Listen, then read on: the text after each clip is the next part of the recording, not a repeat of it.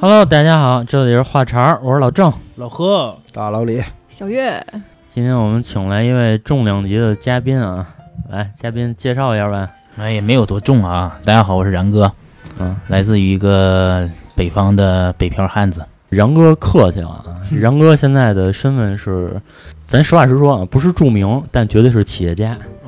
没有，这给我讲了，哪有企业家？对，然哥这个 太客气了。哎太客气，直接上企业家，那嗯你把马云往哪儿搁？反正就是比马云稍逊一些。嗯，行，对对这个承认。然哥是多大来的北京啊？这个从零八年奥运会那年，啊，那等于现在也有个十来年了。对，对在北京漂个十三年吧。嗯等于其实你是大学毕业之后来的北京。对，确切的说，应该是在二零零八年奥运会，自己大三下学期毕业啊，应该是大四的时候刚开始来的北京哦，啊。那你大四那会儿来北京做什么呀？哎呀，这个其实和我的专业有点关系，因为金融行业啊，然后呢，来北京呢，想找一个跟钱相关的工作，也就是说来北京找钱嗯，哦，啊，找来找去呢，最后边溜达到了保险公司，啊被保险公司人给误打误撞给拽进去了。其实被卖保险的给忽悠了。哎哎，你上学的时候在哪儿啊？在沈阳，我觉得挺有闯劲儿的呀。对啊，你好歹等着毕业呀，太着急了。嗯，也 不是吧，因为学金融的其实都已经学的差不多了啊，更多的是要实习嘛，误打误撞呗，边边干边积累经验呗啊啊，那会儿你是自个儿过来了呗？对自个儿拎个包啊，其实，在当时咱们毕业那会儿，咱们最不想干的工作就是卖保险。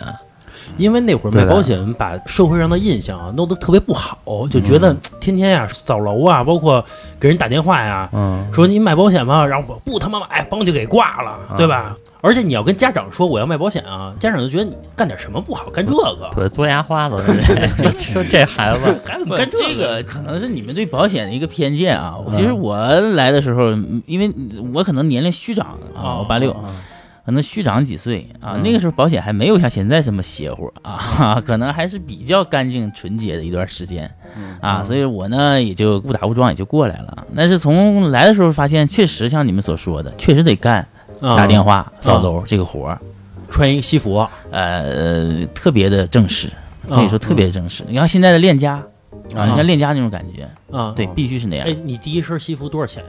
应该是借的，对，连五百块钱都不花呀！借的主管呢，因为没有多少钱嘛。你想，我们那会儿上学，一个月的生活费也就五百八百左右吧，拿上了一两个月的生活费就来了。是同事借的，我的主管吧，啊借给我一身西服，我估计啊，借他那身啊，是那大哥最早刚干的时候，嗯，把第一身西服给他了啊。对，大哥可能越来越胖了，而且做保险这一块儿，我感觉就是他们会刚开始让你感觉非常亲切，对吧？嗯好像把同事关系弄得特别好。就是我最开始的时候啊，也面试过一家保险公司，中国平安，然后里边有一大哥。嗯，其实我去的时候，我还是怀揣着一个，就是这个职位不是卖保险的这么一个职位，它虽然是一个保险公司。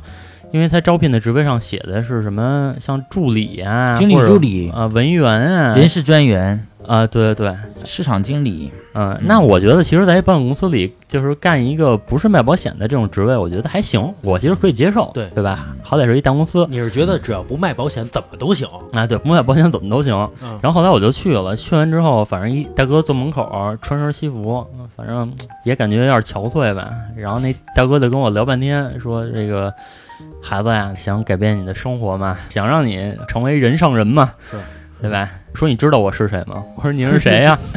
他说不知道，不知道你去门口看看，因为那会儿我刚毕业呀，然后我特听话，然后我去门口，门口拉一大横幅，嗯说谁谁谁，对吧？销售破多少多少千万，嗯，然后挂的就是这大哥的照片。销冠，嗯嗯，这等于是销冠 MVP，其实也挺厉害的。啊，挺厉害的。你们肯定是这种感觉，就是保险吧，这个肯定是一种传销。对对对对对，是这样吧？就是我从刚开始来的时候，可能也是这种感觉，那种传销，而且呢，嗯不断的发展人，嗯，人越多越好。对对对，而且呢，不管是三教九流啊、嗯叔叔阿姨呀、大爷大妈呀、哥哥姐姐呀，只要是个人就能干，对对对对对，是？吧？就这种感觉。但是发现一个问题，可能是去了之后，首先自己得给自己先买一单。为什么？呢？因为你得活着得完成考核，俗称叫 KPI 啊你得完成考核。到时候介绍的时候说，你看我都买了，对吧？嗯拿出一份保单出来，你看，哎，这是我买的保险是怎么样对？但是呢，因为中国的这个保险发展几十年吧，他对这个保险啊还是存在比较浅的一种认识，嗯，他真正的没有从保障的角度出发去为客户定制，所以说这就是我们偏离了这个方向可能一个原因。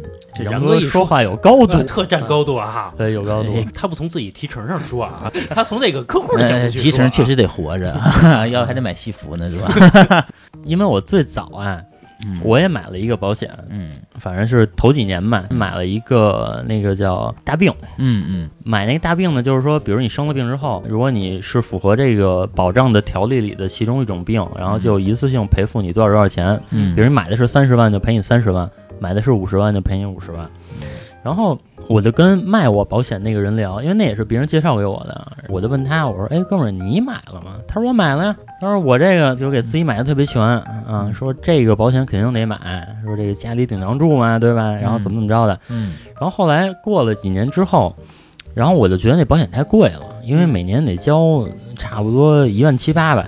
然后我就觉得这个钱我又拿不着。后来我就看了一下那百万医疗保险，其实这俩保险的区别呢，一个是你生了病确诊就直接把钱给你，百万医疗是你生了病花完钱之后拿单子去报销，嗯，它就是这个区别。嗯那我觉得其实刚生病这些钱我自己是能垫上的，嗯所以我要一个百万医疗就好了。然后我就跟这哥们儿去聊这百万医疗，然后我感觉这哥们儿啊就明显就不开心了啊啊，因为百万医疗一年才五百多块钱。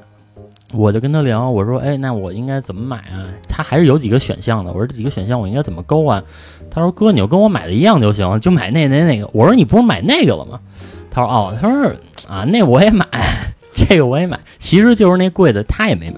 是人家为什么不高兴啊？对吧？比如你从每年，比如说一万多块钱的一个保险，嗯，瞬间变成了五百块钱的，人一算五百块钱，比如提成我才一百块钱，那我谁还跟你这斗可杨哥这五百块钱能提不是？，咱今天这期节目是不是也把保险的这背后的秘密给兜了出来了？是不是有点不太好啊？没事儿，挺好，挺好，挺好。啊，对于这个保险公司，是不是我他们都会来找咱们？回头 这个确实啊，我们的电台影响力确实挺大是啊，啊，嗯，但是我们有社会的责任。对对对，对对对，咱就说五百块钱能提多少？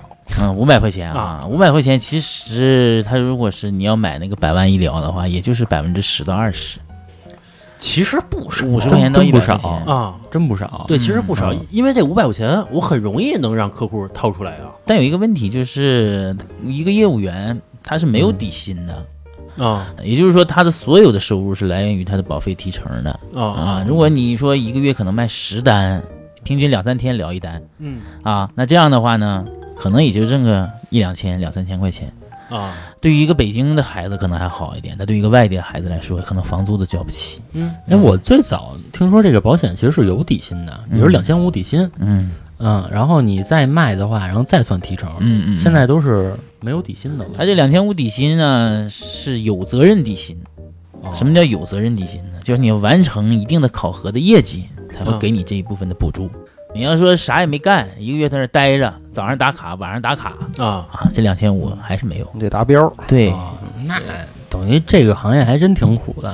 仔细想一下啊，保险行业是不是可以兼职干？我没有必要全职啊，嗯对吧？哪怕就找一个很简单一个工作啊，嗯嗯嗯就是说不会浪费我很多思想上精力的这个工作，然后嗯业余时间我弄点什么微信群、QQ 群什么的，我就卖保险就好了吧？可以，对吧？嗯也可以。你这里面两个方面吧，第一个方面就是你得月月出单，你要保证这种方面。如果你不出单的话，你可能会被保险公司消耗嗯，啊，也就是说你没有这个资格去卖这个保险了。保险公司还能开除人呀？哎，保险，你想啊，因为我们每一个人力都按保险公司的一个考核人力啊，如果这个人长期占着这个位置，他没有产出，那保险公司这个人就是一个虚的人力，可是你也不给人开钱啊、不是人开钱，但是他占他新进人力的一个指标啊，也就是说，他每个月对于这个指标，对于一个公司、一个机构的一个考核，对上层领导的一个考核。哦啊，就是说你招了一百个人，然后有多少人是出单的，有一个这种考核。对呀、你是有效人力，出单人力叫有效人力啊，因为他们也有成本。其实比如说培训，对吧？比如说得有师傅来带，那其实也是成本。培训啊、职场建设呀、宣传资料啊、啊会议啊，很多很多这里面。哎，然哥，我问一下，就是你们培训是那种今天工作不努力，什么明天努力找工作，嗯，今天喊着口号什么的，就那样。你说这个好像比较适用于美容美发行业，哎保险不是吗？对，保险稍微的呃口号的东西少一点啊啊，更多的是这种歌曲啦、舞蹈啦 感恩的心呐、抓钱舞啊啊，这种东西会多一点。其实跟美容美发也差不多，大早上了。异曲同工，异曲同工。我觉得啊，美容美发是从保险行业学来的。其实万物可能都是从保险行业学来的这种培训啊，我是这么理解的啊。然哥一说又上高度，啊，我是这么理解的。嗯格局啊！哎，然哥那，刚开始卖保险的时候，嗯嗯，首先给自己买了一份儿，对吧？为了这个出单嘛，嗯是吧？嗯然后亲戚朋友就开始都是你的猎物了呗。其实我的路子可能和他们不太一样啊，因嗯为本身我自己在北京，我一个人在北京，我的亲戚朋友不在这儿，嗯都在老家。啊那会儿的保险可能异地销售比较麻烦，嗯这是一方面，所以我必须得找北京的叔叔阿姨、哥哥姐姐、大爷大妈们，嗯这是一方面。那另一方面呢，就是我没有给自己买，因为什么呢？因为我没有钱，没有钱给自己买，那怎么办？嗯必须是从别人身上下手。嗯。嗯啊，所以前期我说的两点呢都不太符合。那我就是怎么弄呢？我就是从这个扫楼开始入手。啊，就是纯那种陌拜、陌生拜访。嗯。啊比如咱们西楼园小区，这个这个好几个单元，挨户敲门。啊，挨户敲门，坐电梯坐到最高这层，比如说咱们是多少层，二十五层也好，多少层也好，开始，因为从低往高弄的话不太方便，啊你是总上楼，嗯。你为了节省时间，你要到最高层之后往下走，啊哦下楼稍微节省点体力。嗯是啊，所以就这样，是啊这一点儿一点儿。那我们的思路是什么呢？嗯就是以社区为单位，啊先从社区的这个居委会大妈入手，嗯再呢跟他们的楼长进行沟通，嗯然后呢到楼里面进行逐个击破嗯啊，这是我们的一个作战打法哦啊。那等于这个居委会得先同意你扫楼。对对对对，其实这里面费了很多周折，因为那会儿比较年轻嘛，嗯可能嘴也甜一点认了不少大妈。哇，啊认了不少干妈。认了不少妈，真的真的是这样。这个帮着社区打扫卫生啊，这个跟大妈搬点东西，送米送面呐、社区搞点活动，过来当当义工啊啊，这就是我的一个北漂刚开始的一个生活。嗯那你第一个月挣多少钱？第一个月比较清晰吧，大概是两千三百多块钱，可以啊不少2300对，那多块可以那出了不少单子。没有没有，出了一单没，就出了一单，但这一单比较大，这一单呢是一个嗯航空公司退休的一个叔叔买的一个理财险，一年交两万多块钱。就忽悠老大爷来的，对吧？对吧？你想想是不是？人退休人员嘛，但这个老大爷是这个老大妈的这个老伴儿。啊，那那必须先把大妈搞定 啊，因为钱在大妈那手里管着呢哎，你能讲一段这个经历吗？这个经历啊，啊这个经历虽然有点久远哈，但啊是也比较清晰。也就是搞活动，这个大妈某个楼的楼长，然后呢处了能有将近小一个月的时间，在这啊一个月里呢，我不断的去骚扰他们，给他们干点活儿啊嗯啊，他们有什么这个这个买买菜呀、你这个活儿怎么干？就是过去说那个大妈，这箱子我帮您搬了。大妈说不用，你别动。哎，那会儿还正好赶上他们社区发东西，啊还真是，他们还真拿不了，因为那时候我们在那社区搞了一个活动，就搞了一个讲座，正好还赶上母亲节了啊！母亲节呢，我好像还在社区里表演了个节目，唱了一首《母亲 》，这家伙就一下感动了很多人。有 这母亲是从保险公司学的，是吧？哎呀，母亲是我原来我就会啊，我觉得我不知道什么时候能派上用场，看来啊，学什么东西都能用得上，都能用还是得有点才艺。对对对对有点才华因为我们搞活动没有任何费用嘛，啊说白了都是自己嘛，有钱出钱，有力出力。啊啊，干的时间长呢，可能买点礼物，出点钱；干的时间短呢，你就是出点力气活，搬东西、跑跑腿儿。是。年轻人嘛，也不怕苦，不怕累，啊是。那你嗯通过一首《母亲》感动了大妈，是吧？对然后获得了信任，然后就开始嗯击破这个大爷了。其实很明确，我们每次搞完活动都会讲讲保险产品，嗯这个很明确。因为你想啊，这个都是岁数大的人，给你讲讲怎么养老啊，嗯，怎么讲讲你这个钱退休了工资该怎么理财啊。嗯啊，然后呢，大家听了都感觉不错，这个产品不错，那后续我们就跟进呗。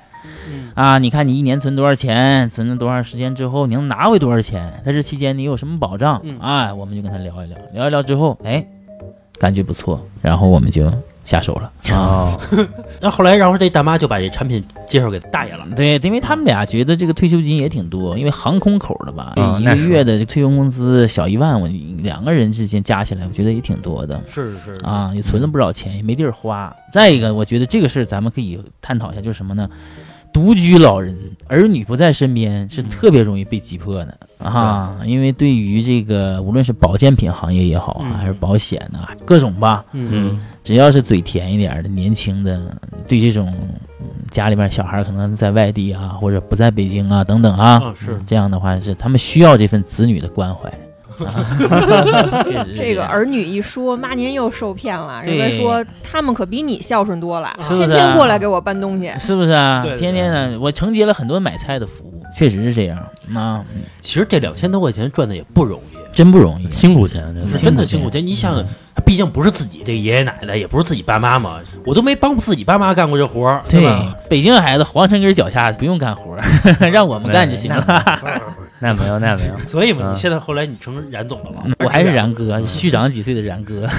哎，那然哥在你嗯。就是推销保险的这个过程中啊，嗯因为你也说了，你扫楼嘛，嗯对吧？陌拜挨家敲门，嗯嗯那有没有那种就是拒绝你拒绝的，让你觉得就是心里会有打击的那种？就比如拒绝的特别狠，态度不好的，嗯，就是你刚开始干的时候有没有这种就挫败感？嗯嗯，我觉得这这里面可能扫一天离开的会有百分之七八十，扫两天离开的可能会有百分之二三十。啊，就等员工离职了就，对，可能。剩下的就是那么几个人了。你假如说这十个人，我们今天啊新入职的十个人去扫楼，那可能第一天完事之后，可能就有五六个人就离开了，啊，就觉得承受不了这种打击觉得这活不是人干的。对，你说我为什么干这种活呢？啊，我一个大学毕业生，或者说我是一个我觉得还行、有头有脸的，嗯我为什么干这种活呢？嗯就跟那时候现在没有外卖，对吧？嗯咱们现在都是外卖，嗯其实很多现在大学生都干外卖。我为什么要干这个活？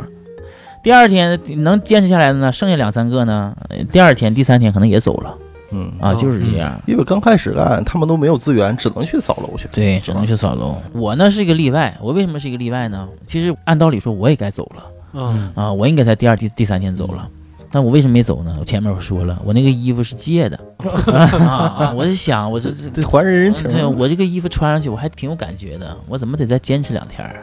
之前谁说的那么一句话？就是今天的太阳，明天太阳，后天太阳，我又忘了谁说的。就马云说的，啊，就是说那个每天都可能特差，但是其实可能明天，嗯，对，然后就可以成功会更差，对 明天可能成功了，但是大多数人都死在了今天的晚上。对，坚持下来了啊，嗯就为这套衣服。是不是因为你没有碰到过那种特别严厉或者说特别过分的拒绝？比如人家一开门就开骂了，嗯，也有吧，也有放狗的。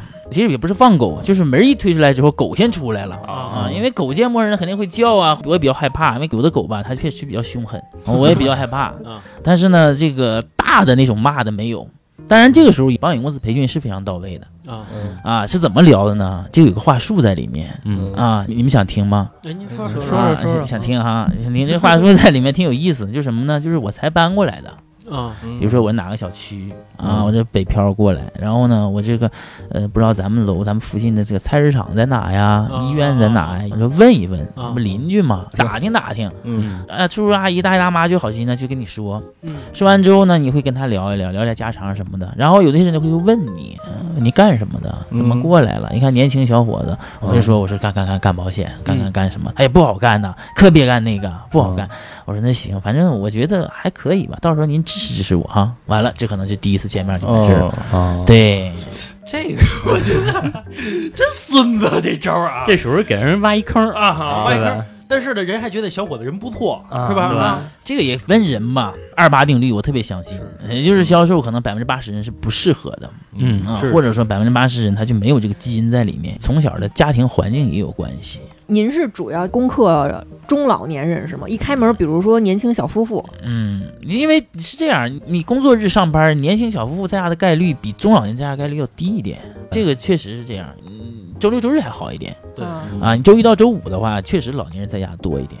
就是周六周日跟年轻小夫妇一样歇班了，不来了啊。周六周日是这样，周六周日我们有酒会啊，也就是说周一到周五啊的客户，我们周六周日给他聚集在一起。就是都奔跑，哎，得 得给他重新再洗遍脑啊，这是这样的一个套路啊。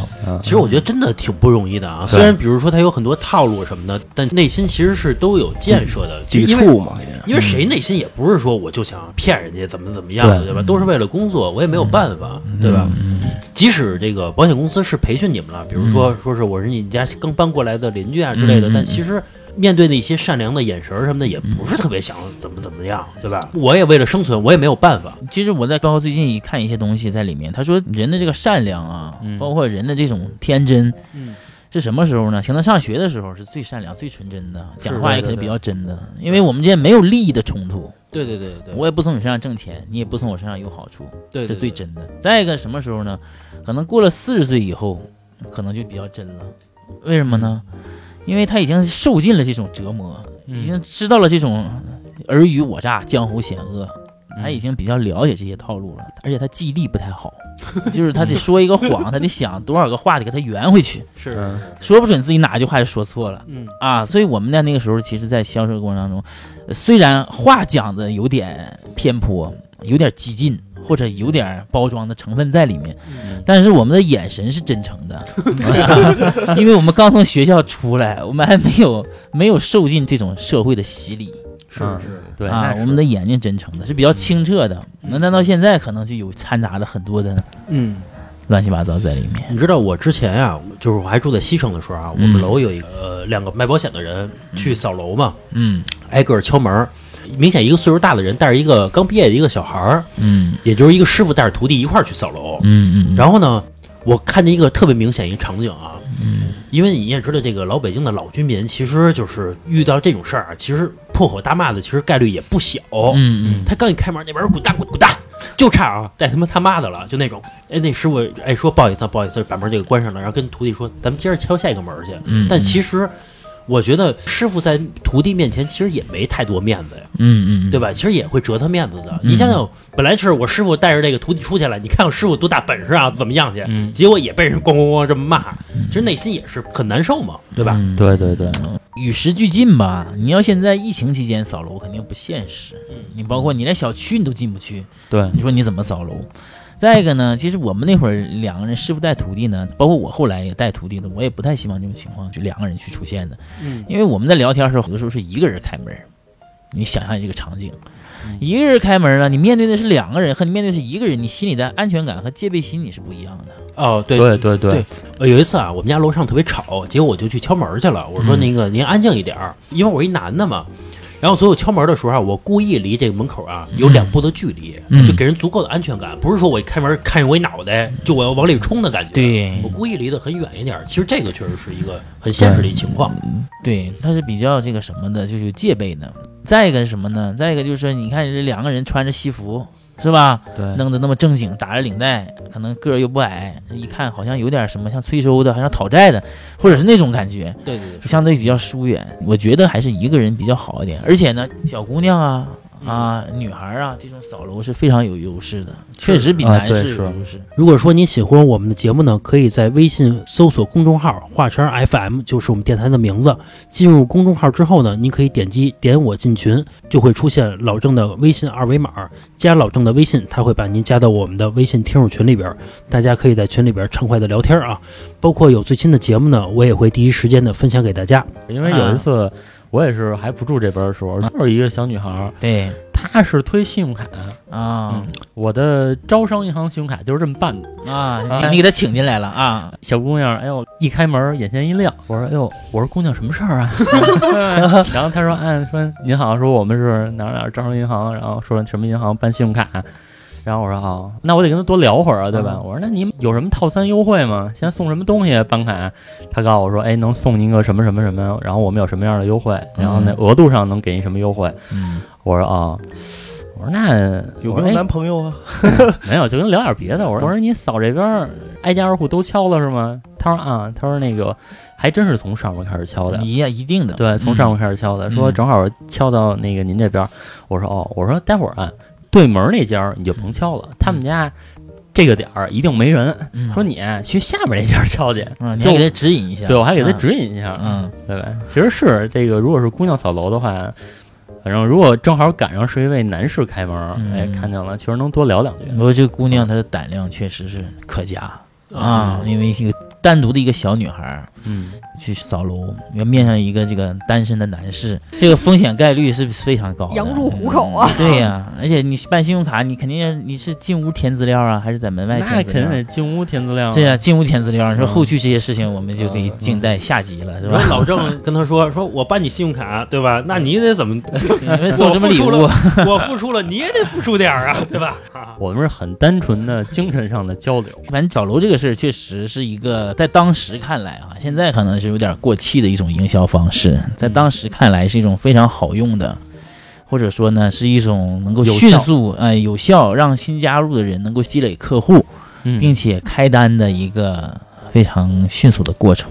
哎，那然哥，嗯你一共扫楼扫了多长时间？呃，大概有小一年的时间吧。那真挺能坚持的你看北京小区我都很熟啊，哦你看找我来哪儿，我自己都能找着。你只要给我个方位，我基本自己都能找着。啊，基本上你看北京的嗯太远的地方没有去哈、嗯东城西城的时候崇文宣武嘛，嗯啊，包括朝阳、海淀，基本都哪个小区基本都扫过。对，但是以以那种呃不是特别高端的小区，因为高端小区你也进不去嗯啊。你比如说像那种朝阳的棕榈泉呐、那种那个万科那种小区还进不去。肖宁八号啊，是不是啊？那都进不去，你得进稍微的像那种是吧？啊。哎，老破小，老破小，老破小也还不太行，老破小没钱。对，反正就是这种差不多点儿，你会看啊。啊那种地方，那就去。嗯哎，，你坚持一年多之后挣多少钱了？那一年那会儿基本上一个月一万块钱以上是肯定没有问题了。嗯。那也就是零九年了，对对对对对零九年就能挣一万多块钱。呃，一六年的时候，那时候北京的房价，那时候我在租那个小区的房价还没有到一万，啊，应该是在六千到八千左右吧。那你干几年能买房啊？对，大概是在几年了，能有个三三年五年吧，三五年以后吧。呃，在在就在我现在住那个小区，首付就买完了，可以啊，那会儿可是刚刚毕业三四年，嗯对吧？嗯，四年五年同啊，班同学还都在这个职场的最低端摸爬滚打的时候，你已经买上房了。也没有职场的最低端啊，这是那个基本上都是白领吧，小白领吧，啊，是啊，都是小白领，我说的这个最低端就啊就是小白领，就是小白领小白领啊，小白领也挺厉害的，小白领。啊那是一个月要成多少单呀？一个月，那时候是这样，呃，分两步走了，已经。那个时候第二步已经走入到管理序列了啊，也就是说，不仅我要出单，我的团队也要出单。拿提成，对我还要拿，我不仅拿我自己的这个出单的提成，我还要拿我团队的出单的提成。哎，这给你聊聊，就手底下，比如说一般带多少人？呃，像一个主管的话，基本上五到十个人左右，咱就说八个人吧，嗯，对吧？嗯？啊，平均，呃，他们出，比如说出一千块钱的单子，嗯你能提多少？嗯，他们基本上不能出一千块钱单子，最起码得两三千块钱的单子。啊人家说啊2000块钱嗯，两千块钱单子的话，我大概能从他们的提成当中，他们的提成当中，比如他们提百分之四十，我再从这百分之四十里面再提百分之十到二十。嗯，拿他一半儿，他的提成他该拿该拿，那一半是保险公司另外给我的哦。啊啊，哎那那会儿你还自己去谈单子吗？帮助下面的员工啊。你比如说我扫完楼了，这些经验我有了，啊。我要传授给接下来继续扫楼的这批人，而且我建立了这种非常好的就是楼与楼之间的关系，社区之间的关系，啊。我要把这个东西传承下去。啊，你上来你就找这个大妈，你就找这个大叔啊，现在的大叔，你看我这块可能有些其他的一个人薅，啊，不是不是这个意思啊，就是你看你你接下来这个我有我我新来的同事啊，我可能要负责其他地方了啊，或者我在总哦总负责介绍一下。对他来来来接我这个班儿啊，大概就这样。其实我挺关心的，就是然哥那会儿应该没没少收女徒弟吧？呃，也没有那块儿是这样，因为嗯我们自己要雇一个助理，要雇一个助理去打电话。啊，因为女士呢，说白了，干这个活儿确实还没有男士那吃香，或者说没有男士能吃苦。女孩脸皮薄，对，主要是这样骂一句。人走了。对，而且呢，这个女孩呢干这个活儿呢，她是更向往的是那种什么人力啊、啊行政啊嗯啊，就是钱多事儿少、离家近的这种活儿啊。嗯你你像你像我们男士，可能风吹日晒不，或者说不怕，嗯这刚才你说是自己雇一个，也就也就是自己花钱啊。对，需要自己花钱，因为你需要自己发展你自己的团队，你需要自己雇一个，就像你们经常收到那种保险公司那种电话啊，招一些什么经理助理啦。啊啊，什么什么，还有什么市场、什么人力行政等等啊啊，都是可能一个领导雇的一个助理打的电话，那也是从自己的团队里面出钱去雇对自负盈亏啊，等于说，比如说我一个月挣一万块钱，嗯，我要请三花三千块钱，我再请一人帮我去干这个事儿。对对对对，但是其实这个人他能从这个三千块钱里边，他得到更高的利润。他可以啊，因为他首先他自己也可以是我团队的出单的一员嗯啊。另外一点呢，他需要打电话呢，帮我扩大我的团队。当我的团队其实基数越大的时候，业绩越多的时候，我拿的也就越多，可能我给予他的也就越多。是。啊。啊，等于说你刚才说那八个人，其实也是你自己来掏钱。嗯，八个人不是八个人是通过他来招聘过来。啊，他是我的一个招聘的人事嗯啊，他的主主营业务是这个。啊，是这样。哎，那然哥，我想问一下，因为我不是去保险公司面试过吗？嗯嗯。我去面试的时候，因为我当时刚毕业，也是什么都不懂，嗯。内心啊就老觉得这个保险这行业是骗子嘛。然后我就问坐我旁边那个，其实也没比我大几岁。我现在想来啊，可能我当年二十一，嗯他可能二十四五这样。嗯然后我就问那小姑娘，我说你们干这个一个月挣多少钱？她说一万多吧。其实现在想来，可能人家没跟我吹牛逼，这是真的嗯嗯，没有没有，是哦。确实没有。我当时觉得啊，是这个屋里人都被洗脑了，嗯嗯，然后都跟我我说我怎么问哪个都挣这么多呀？嗯 我就觉得这个屋里人都被洗脑了。我高中同学有一个人啊，刚毕业的时候，我们都是想着怎么找一个办公室的工作，那会儿都这么想嘛。人家就去卖保险去了。后来人家登上了什么一个保险杂志啊？有一个，比如说中国平安保险有一个专门有一个内刊一杂志，人家登上了这个封面，嗯就说明卖的卖保险卖的确实很不错啊。嗯嗯三年吧，买了三个 CC，什么 CC 啊？嗯奔驰 C 二百、嗯嗯克莱斯勒三百 C、嗯嗯标致 CC 标，也就是标致一个小跑车。嗯人家三年的时间买了三辆这样的车，当时还在海南开了一个民宿，嗯三年的时间就卖出这么多啊！后来我跟他聊，我说你怎么卖啊？我以为也是这个这个 to C 的，也就是说单点的去对接某一个客户的。他说不是，我是直接对对接集团的大客户，啊，大客户。他说我就卖大客户保险，嗯他说一次能能挣这么多。我说那你能带着我干吗？嗯 他说可以啊，你要自己带着集团的资源来啊。我说我没有啊，那就是那就是不愿意带你干。他说：“那我带你干，不就是说我把我的钱分你一半吗？”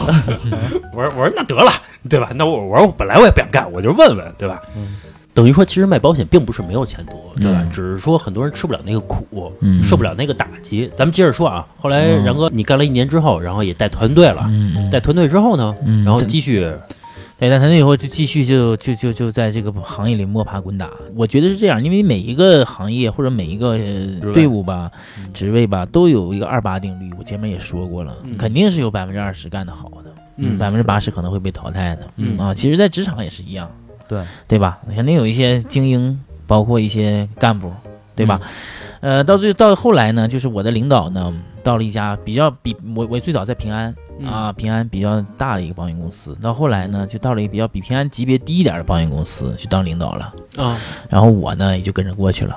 啊。啊，是这样，就离开了平安保险公司。对，说到这个二八定律，嗯。我其实我真的我也特相信。嗯，你看那一屋里坐五个人，嗯。对吧？这不就二八定律吗？对只有然哥一人成功对，了，只有然哥是这二。啊不，我没没有你们，我没法成功，我连说的机会都没有。老是特特有高度，对特别顾及咱们的底层人人民的感受，是吧？这就是做销售的给我带来的这个基因，可以说，嗯因为我的第一份工作毕大毕业了，我就没有在办公室里就打字那种啊啊，我就是做销售。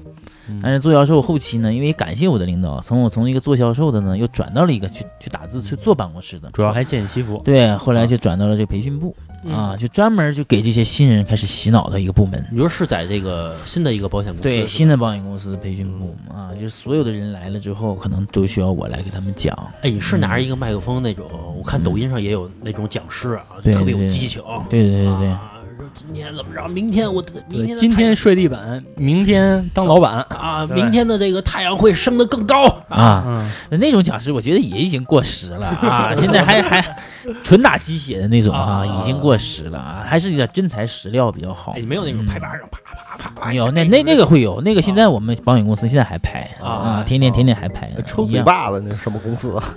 有有有一种那个抖音还是快手上看的啊，说互相抽嘴巴子，然后每人上去发表自己的感言，还有那种的，啊。那个人站那儿啊，你就玩命，就是怎么脏怎么骂他啊。那种的。你想不想成功？我想成功，想不成功，想不成功，就那种 有有那种对，那就像我看你你有这个潜质，你你找到这个方向了，真的有有有，你微微商啊啊，卖保健品的啊什么的，这个这个旅游的，嗯，其实是不是都是从保险公司出来的？都是，啊嗯，因为你那会儿招聘的时候，下面会附一条啊。啊，保险行业嗯。是吧？嗯从业有甲啊啊就是最好的，是不是啊？就最好的就是从这儿出来的。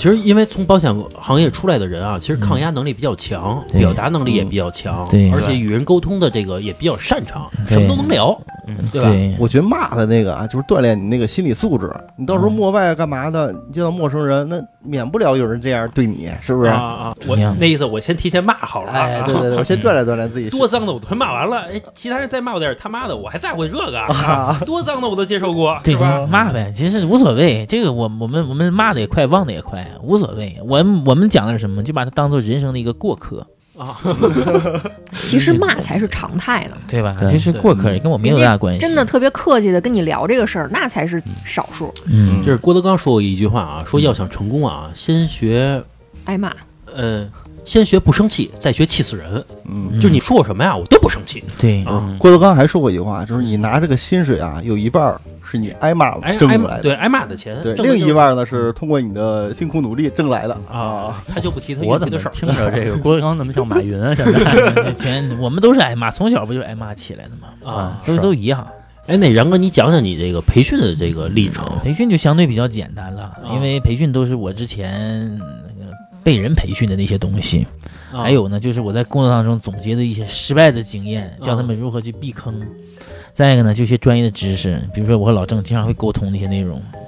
啊，保险的专业知识啊，嗯啊，一些产品的一些内容知识啊，嗯这些就比较简单。另外一点呢，就是要给业务员抚平内心的伤痕 啊，因为他们一天也很累，嗯，心理疏导。对，一天也被骂了很多次，嗯一天也跑了很多家，一天也被拒绝了无数次。嗯在我这里得找到一个心灵的港湾呢，啊得得找到一个停靠的地方，嗯那我就给他这些活儿。哎，有没有那种就是真的业务员跟这个客户发生冲突了，嗯，那肯定会有啊，就俩人打起来了？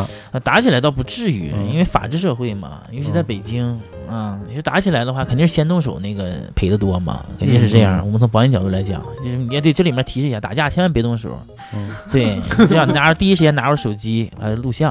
啊啊，只要他冻着你了，你怎么聊那是后期怎么多怎么聊了。这也是个发家致富的方法。这个呀，对你要卖保险当中，然哥就培训了。如果他动手了，嘿，嗯你就甭管这单子开不开单子了，你对首先你你先赚了一大笔。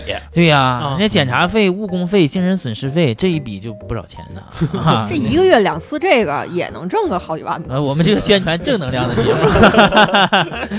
哎，然哥，在你这个演讲的过程当中啊，底下的这些听众，也就是说保险的从业者嘛，对吧？嗯会不会有一种抵触情绪？比如说啊，你要让我去听这种培训，我觉得特别烦。嗯嗯，我一想的就是内心，你别忽悠我了，嗯真烦。对。他会不会有这种人啊？嗯，首先是两个方面嘛。第一方面就是，嗯，去之前他会告诉你这个东西是干嘛，就怕是不告诉你去干嘛，你去你就说，哎，这有个呃活动，或者说有一个饭局，你去吃吧。啊结果你去了，发现是给你洗脑的，啊，就是这个就特别心里反感。要我我也反感的，是你得告诉我是干嘛的。嗯，对不对？然后去不去是我选择的，或者说你包装一下这个东西，可能会有一些什么什么一些内容，但是提前打个前站不是你不是啊给这个公司员工培训吗？啊，也也分一方面，也有一方面就是想要加入这个行业的人哦啊，一个叫创业说明会嘛，嗯就是我想加入这个行业，我先了解了解这个行业挣不挣钱，怎么干啊啊，是这方面的人。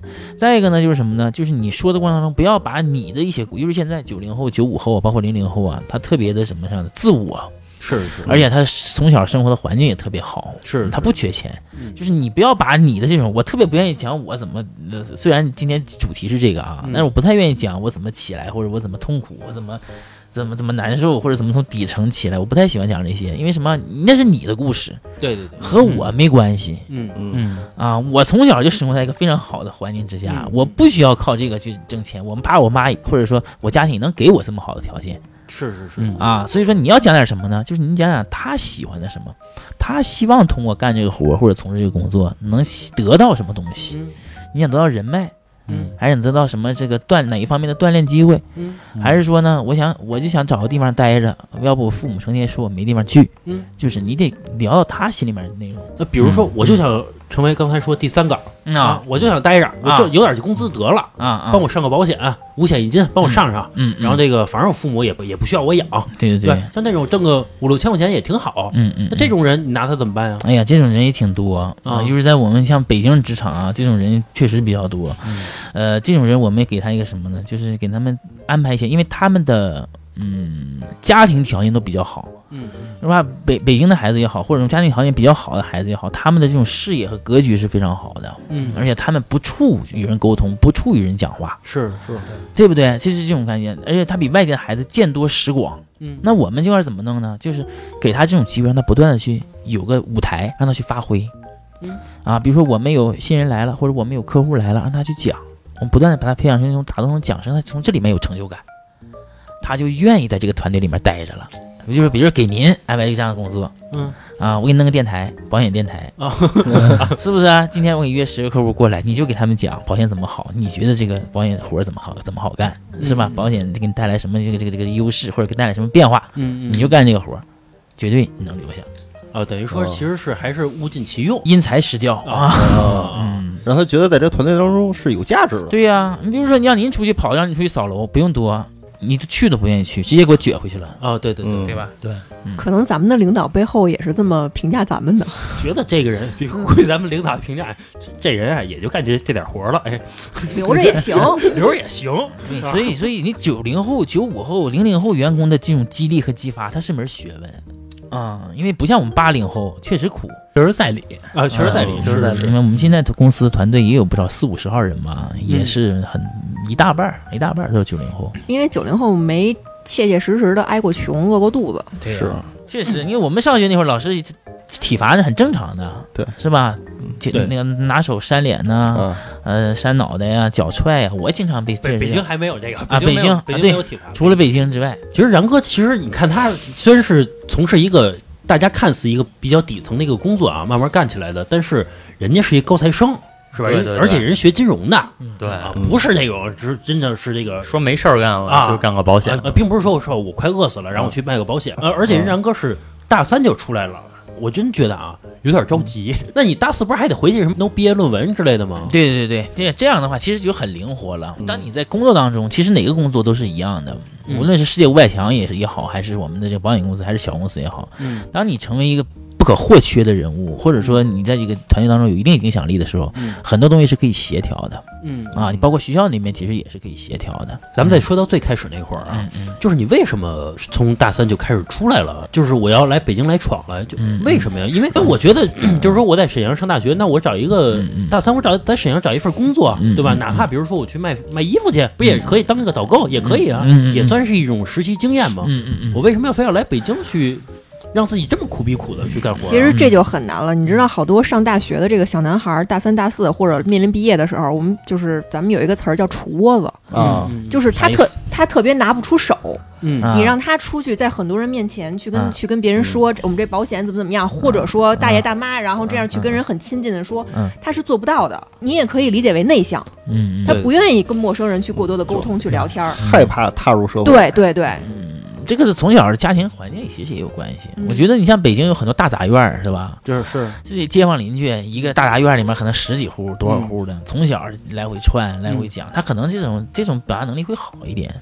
但是你要像农村的孩子，嗯可能每天只在这个桌子上学习，刻苦的这种做做卷子也好，或者怎么样也好，他可能接触不到这么多人，他可能有点扭捏。倒也不是，像老何小时候也不是住在就是那种四合院里面，也是楼房嘛。而且我跟你说，住住四合院啊，他还不一样，啊不是说天天四合院都是街坊邻居，他就表达欲他就强，他也不理，他就那几个人儿，对吧？他熟了，说白了，他就跟自己家人似的，跟自己家人没有人说话紧张吧，嗯对吧？对跟那个也没有关系。是啊我觉得还是人哥这人还可能骨对子里从小，从小从小，因为我本身军人家庭出身、哦啊，军人家庭出身，我我家从小就是个人呐，就是呼每天都有不断的人来人往，嗯就这种迎来送往啊，端茶倒水啊，就从小就培养这种服务精神。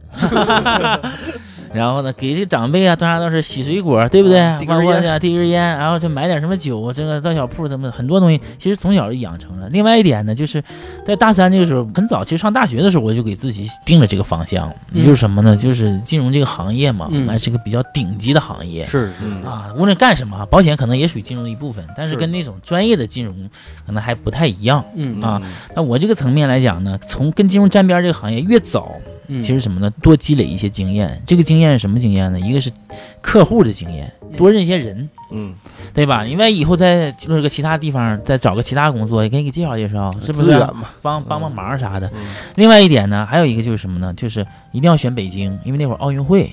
哦啊，奥运会，零八年奥运会，奥运会，我觉得这个嗯方方面面的这个发展呢，可能是我我跟其他确实就不太一样。这是您大三就想到的事儿。对，其他发展不一样。哎，那会儿大三没说哥几个搭着伴儿一块儿过来，呃，有有有一个人，有一个人，但是去了一个他，因为他学专业不太一样，他是学旅游管理的，他在北京那个南宫酒店，哦，南宫我有就在哪儿？是是在我知道呃丰台啊还是是在哪儿？嗯。他到那儿去实习去了，嗯。等于我俩就是也算搭着伴儿，但是呢，嗯。我们走的路线就不太一样了。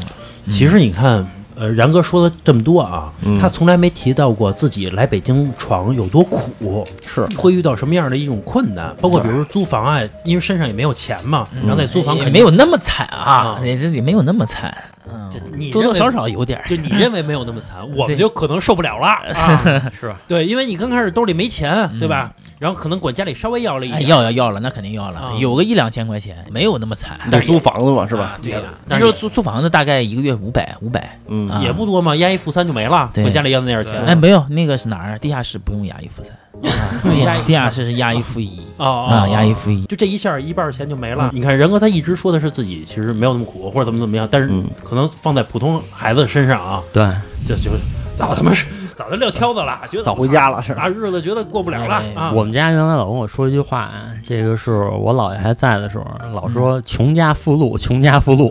就我出去的时候，其实他们都会给我好多钱，嗯就只要是不在这个北京，嗯或者说我去一些远的地方，嗯，我觉得主要还是内心的事业心比较强，主要还是这个。他就认为我为了能成功，中间那些苦，我觉得都不重要。那些没没没没有那么伟大。我的意思是我到现在还真认为这个观点，嗯每个人的路子是不一样的，嗯没有必要去效仿，这个就是成功的。男孩就应该这样式干啊，嗯就不一样。那我是王思聪，我为什么要那个什么呢？是不是手握几个亿的投资，我为什么要给为了一一千块钱、几百块钱去去去在这拮据呢？没有必要。是这我家庭那么好，我我有很多路去选择，我为什么要选择这条路？没有必要。嗯这就跟有一次有一个人采访王思聪他老爹，就是王健林，对，说您看待这个富人特别节省是怎么考虑这个事情的？王思聪说。他们是不是有病啊？就 挣到那么多钱，说我这个皮鞋也不舍得换啊，说袜子还穿漏洞的，他有必要干这个事儿吗？对对，他说我挣那么多钱我干嘛呢？嗯他说你把这个精力啊，你放在挣更多的钱上面，不是就更好了吗？嗯，对吧？我五万块钱买双皮鞋不就完了吗？这个事儿，我挣那么多钱干嘛呢？完全可以。对，所以这个没有必要要求都是一样的，嗯对自己家庭适合的最好。嗯。而且呢，就是这个世界上的资产总会有这个百分之十到百分之二十人所主宰，那我们没有必要成为那百分之十、百分之二十。嗯，活得轻松一点。那现在这元哥是自己开了一家公司，对我现在自己开公司。啊，不从这个保险行业。呃，基本上保险也在做，但是呢，嗯就说白了，就是之前的一些关系嘛，有一些业务啊，什么都在做，但是主要是从自己的公司这块儿吧，去去发展一下。跟然哥聊了这么半天啊，我觉得然哥首先真的是一个挺有格局的人，对吧？情商非常高。是是，就在我觉得看待事物呢，就是在这个年龄啊，我觉得相对通透，对这也是可能是他能成功的原因。后来这个然哥现在呢，也是自己做了一家公司，嗯，对吧？这规模也是四五十人嘛，我觉得这个规模也相当不小了，啊，可以了，对吧就是对于一个呃工薪阶层家庭的孩子，普通家庭的孩子，对吧？你自己创业，然后到这公司几十人，以后可能还会有更好的发展嘛，是对吧？我觉得这个其实已经是一个在我们这个阶级里成功的这么一个典范了，是是，对吧？然后这个下期的时候还请然哥再过来，再聊聊他这个后来这创业的故事。对好好，一定一定，谢谢给给我这个机会。杨哥这有格局，有格局。嗯 行那这期先到这儿好咱们下期再见。好嘞再见。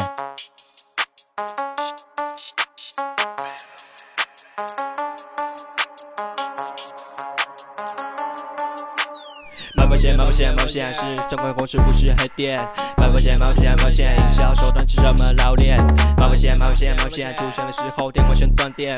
买保险买保险保险给出的承诺永远不会兑现。